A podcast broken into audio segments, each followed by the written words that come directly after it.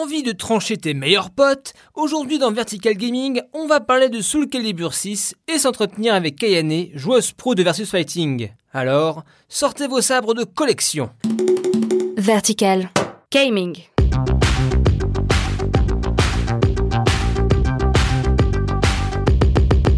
Salut, c'est Etienne et vous écoutez Vertical Gaming, votre rendez-vous hebdo consacré aux jeux vidéo. Aujourd'hui, on va parler de Soul Calibur 6 avant d'approfondir avec Kayane. Welcome back to the stage of history. Pour ceux qui connaissent pas Soul Calibur, c'est la saga des jeux de combat à armes blanches. Katana, hache, rapière, nunchaku, chaque combattant a son style. J'aime me battre. Soul Calibur, c'est la saga parfaite en jeu de bagarre entre potes. Pas besoin de connaître de grosses manies pour comprendre et s'amuser, mais au-delà de ça, c'est plus qu'un jeu, c'est une discipline. I am Duncan MacLeod of the clan MacLeod. I am Michel de Bourgogne. Kayane, championne e-sport, a fait ses armes sur la saga de Bandai Namco. Mais que pense-t-elle de ce nouvel épisode? Alors euh, moi j'adore, j'ai pas encore fait euh, les modes euh, histoire, customisation, etc. en détail, mais en ce qui concerne le gameplay en versus, donc un contre un, c'est vraiment génial. J'adore la fluidité, les mouvements et bah, j'aime bien les nouveaux systèmes de soul charge, de reversal edge. Et voilà, je suis contente de voir qu'ils ont aussi pris des risques à ce niveau-là. Alors au passage, Calibur 6 a un nom un peu piégeur. Car cet épisode est un retour en arrière dans l'histoire, se situant entre le 1 et le 2. Elle qui a fait ses armes sur le 2 à la World Game Cup, qu'en pense-t-elle? J'ai même commencé avec Soul Calibur 1 sur Dreamcast. Ah, je me rappelle encore, j'avais 7 ans. J'aimais vraiment énormément euh, l'univers médiéval, fantastique, euh, et je suis tombée amoureuse tout de suite.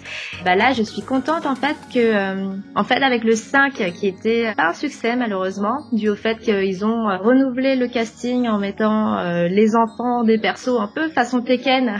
Sauf que dans Tekken, ils gardent aussi les parents. Donc là, avec le 6, ils sont venus en arrière, ils ont fait un reboot. Et bien, ça fait qu'on retrouve euh, l'ancien casting et ça, ça fait plaisir. Depuis ses 9 ans, elle a commencé les compétitions de jeux de combat, mais depuis tout ce temps, quel était le moment le plus important dans sa carrière? Ben, je pense que c'est l'Evo 2010. En fait, en 2009, j'étais allée à l'Evo, donc c'est le plus gros tournoi au monde de jeux de combat à Las Vegas. J'y étais allée avec euh, mon frère et aussi mon équipe, euh, la Triade, hein, avec qui je m'entraînais sur Soul Calibur. Donc là, on était sur Soul Calibur 4 et c'était mon premier voyage en fait euh, à l'étranger pour Soul Calibur. Et là, j'attaquais tout de suite Las Vegas, quoi. C'était un truc de fou. Et en fait, voir autant de joueurs étrangers, il y avait vraiment une ambiance particulière, vraiment très oppressante aussi, parce que forcément, on a envie de gagner, mais on est les challengers, parce qu'on est les Français qui veulent battre les Américains. Et là, j'ai terminé 9 Je pense que c'est l'une des pires places parce que c'est les, portes du top 8, c'est les portes de jouer sur la scène euh, et ça m'avait euh, vraiment mis en PLS en fait. Et du coup, l'année d'après, il y a eu l'annonce de euh, Street Fighter 4 à l'Evo en section féminine. Et là, je me suis dit, j'ai mes chances parce que euh, je sais que euh, je suis pas forcément joueuse de Street Fighter, mais je m'y mettais et j'ai surtout l'expérience en tournoi, la pression de jouer sur scène, d'affronter des adversaires et donc de m'adapter. Et je me suis dit bah allez, on y va. Sauf que mes sponsors voulaient pas m'y emmener. Ah, Donc j'ai- j'avais fait avec mes propres moyens. Vous voyez, parce que j'étais euh, dans l'équipe euh, AAA à l'époque et c'est une association. Et forcément, euh, me financer un budget pour aller là-bas, bah, ils se croyaient pas trop non plus. Autant dire qu'à 19 ans, partir dans un pays comme ça, euh, j'ai fait au mieux. Je me suis dit, je vais représenter la France. Là, je suis montée sur la scène. Donc là, j'étais vraiment la challengeuse. J'étais la seule étrangère.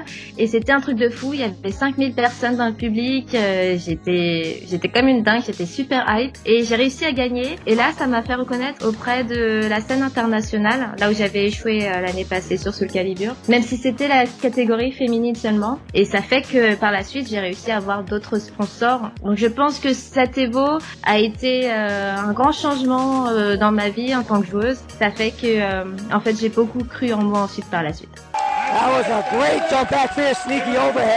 Mais au-delà d'être juste entre guillemets une joueuse, elle est aussi organisatrice d'events comme les Kayane Sessions. A-t-elle vu un boom de l'e-sport avec le temps qui passe Alors euh, c'est clair qu'on a vu une grosse évolution euh, depuis euh, qu'il y a Twitch et YouTube parce qu'on a accès à des contenus qui peuvent vraiment aider tout le monde, tous les joueurs du monde entier, tout le monde y a accès et c'est juste des outils formidables et ça permet aussi de quantifier le nombre de personnes qui regardent et qui sont intéressées par ces jeux-là. Et avant c'était compliqué d'aller voir des partenaires, des sponsors en disant euh, euh, venez parrainer mon événement euh, qui se trouve euh, dans la pampa de, de je sais pas quelle ville, parce qu'on on peut pas juste dire bah il y a 100 joueurs qui sont sur place. Par contre maintenant quand on va les voir et qu'on leur dit ces joueurs qui sont présents, ils attirent des milliers de joueurs en ligne à regarder en streaming. Maintenant qu'on peut quantifier les audiences et les prouver, c'est beaucoup plus simple maintenant de convaincre des sponsors, surtout que maintenant ils veulent euh, rendre leur audience plus jeune, ils veulent montrer qu'ils sont dynamiques et qu'ils s'adaptent à la jeunesse, donc ça permet aussi de, bah, de leur dire euh, bah, que c'est un bon moyen de s'investir dans l'e-sport. Donc voilà, je pense qu'il y a eu une, une belle évolution, j'en suis contente.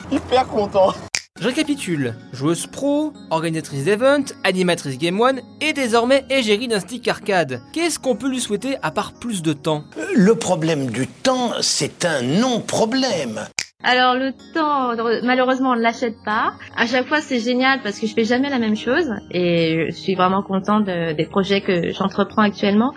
Je pense qu'on peut me souhaiter un beau succès pour le stick arcade que je sors, le Daija, avec Nakon. Et il y a une édition sous le calibre 6 en plus, donc euh, c'était un rêve que je pouvais pas euh, réellement penser avant de créer mon propre stick arcade. Et en plus de ça avec une édition euh, avec mon jeu préféré sous le calibre donc là c'est le double rêve qui se réalise. Et puis on peut me souhaiter euh, plein de victoires je l'espère sur Soul Calibur 6 c'est ce que j'espère le plus et je vais travailler dur pour ça. Merci à elle d'avoir répondu à mes questions. L'occasion de voir que Soul Calibur c'est pas qu'un jeu, ça ouvre aussi des vocations. On est là parce qu'il vous faut les meilleurs, des meilleurs, des meilleurs, monsieur C'est terminé pour ce numéro de Vertical Gaming. Si tu as aimé, parle-en à tes potes sur les réseaux sociaux, ça nous aiderait beaucoup. Au passage, la semaine prochaine c'est Paris Games Week. N'hésitez pas à me dire dans les commentaires iTunes et autres quel jeu vous aimez qu'on couvre pour un hors-série. Sur ce, à plus dans le stage bonus. Gaming.